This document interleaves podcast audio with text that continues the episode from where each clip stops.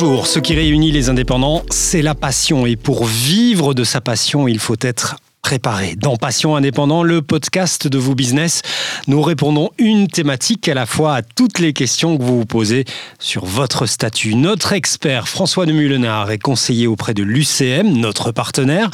Avec lui, place à du concret. Je suis Cédric Godard, je suis ravi de vous accueillir dans ce nouvel épisode de Passion Indépendant. Vous Business, le podcast, saison 2, épisode 2, c'est un peu la tarte à la crème et parfois elle est vachement salée après quelques temps et quelques années. L'histoire sans fin des cotisations sociales, François, comment on les calcule au plus juste? Et là, il y a une condition supplémentaire quand on se lance. Premièrement, en fait, c'est de se dire que quand on se lance, effectivement, c'est compliqué quand on se lance pour savoir quel montant on va devoir en fait payer. On ne sait pas combien on va gagner. Mhm. On peut viser trop haut, on peut viser trop bas. Donc... Et donc alors, quand j'ai un indépendant qui, qui, me, qui, me, qui me sonne, qui me téléphone en me disant, ben voilà, je vais être indépendant, si je dois payer ces fameuses cotisations sociales, eh bien je leur explique que c'est normal qu'au fait au début, ils ne savent pas. C'est la raison pour laquelle en fait, tout indépendant qui se lance doit payer des cotisations sociales provisoires. Mhm. Parce qu'il faut savoir qu'au début, forcément, un indépendant, on ne connaît pas son revenu. Sauf Sauf si, par exemple, il s'est fait accompagner. Il s'est fait accompagner par euh, nos services. On a des services qui font des plans financiers et également, par exemple, par un comptable. Et donc là, alors, quand on, l'inscrit, quand il est dans mon bureau, je lui pose la question. Je lui pose la question de sur combien il va gagner. Je lui explique que en fait, il doit payer toujours 20,5% de son revenu net annuel. Mhm. Et également, je lui explique que la clé, c'est également la communication. On, chez UCM, on a une proximité et en fait, ils ont mon adresse mail. Et donc, ils vont commencer leur activité, ils vont commencer à développer leur business. Et s'ils s'aperçoivent que euh, leur montant sur lequel ils paient leur cotisation sociale, et moi je souhaite toujours que leur activité soit prolifique, ben, vous voyez où je vais en venir, il va mmh. forcément gagner plus que le revenu qu'il a déclaré. Et donc alors, il doit me communiquer, on change. Comme ça, justement, il n'a pas de mauvaise surprise quand le fisc nous, nous, aura communiqué son revenu réel. Comment ça se passe quand on est face à un futur indépendant ou une future indépendante, quand on lui dit ça va être 800 balles tous les trimestres ou ça va être 3000 tous les trimestres, ça mhm. dépend un petit peu des prévisions et du business plan et des, prévisions de revenus euh, euh, de l'année.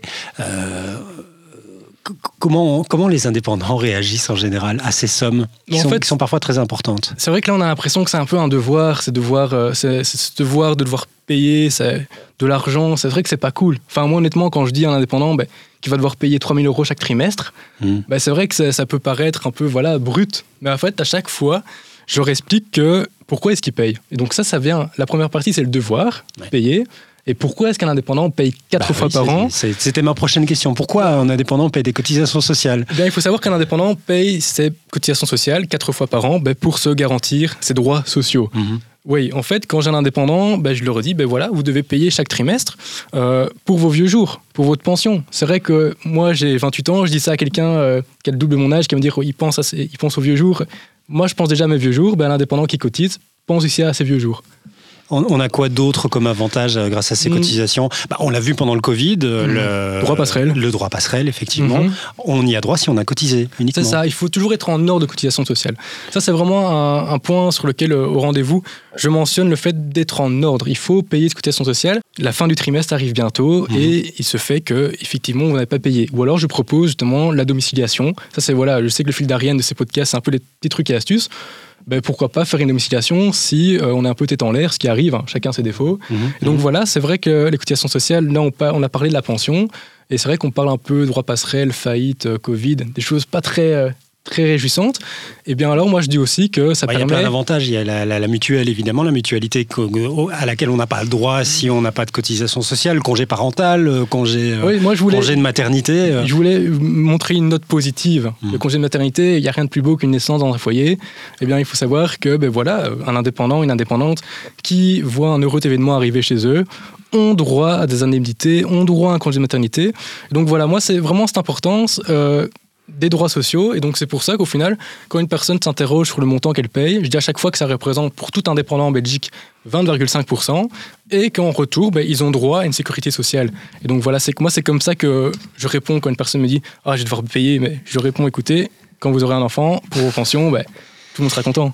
Il y a de temps en temps dans certaines carrières, euh, les indépendants n'y échappent pas, des moments où on n'a pas de clients, des moments où les clients payent mal Mhm. et où on ne peut pas payer ses cotisations. Est-ce que là, une caisse d'assurance sociale, quelle qu'elle soit, peut aider l'indépendant à euh, être exonéré de cotisations ou à, à les payer en plusieurs fois, être- vrai que- à, à fractionner ses paiements de cotisations On sociales peut, en fait, la, la- la commu- la- la clé, c'est la communication. Et Mhm. donc, moi, je le prendrai jamais mal si jamais un indépendant me dit, bah voilà, je, je- je traverse une période un peu sombre dans les activités.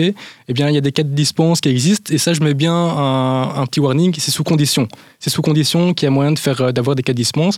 Mais effectivement, quand un indépendant a une activité, et même s'il y a des trimestres où il y a moins de clients, on est parti en vacances, ou voilà, on a été malade, ça arrive, hein, tout le monde peut tomber malade. Eh bien, il faut savoir qu'il faut continuer à, à payer ses cotisations sociales. Pourquoi? Parce que ça garantit les droits sociaux et quand on compte euh, les points retraite à la fin de, de vie, chaque trimestre compte. Et donc c'est aussi, aussi pour ça que je rappelle, c'est que c'est un indépendant des cotisations sociales indépendamment du fait qu'il ait beaucoup ou, ou non de, de fournisseurs, de clients, de partenaires. Donc on, a, on retiendra, euh, visez bien, visez juste, mais communiquez avec votre caisse d'assurance sociale. Merci François, on se retrouve au prochain épisode. Avec plaisir.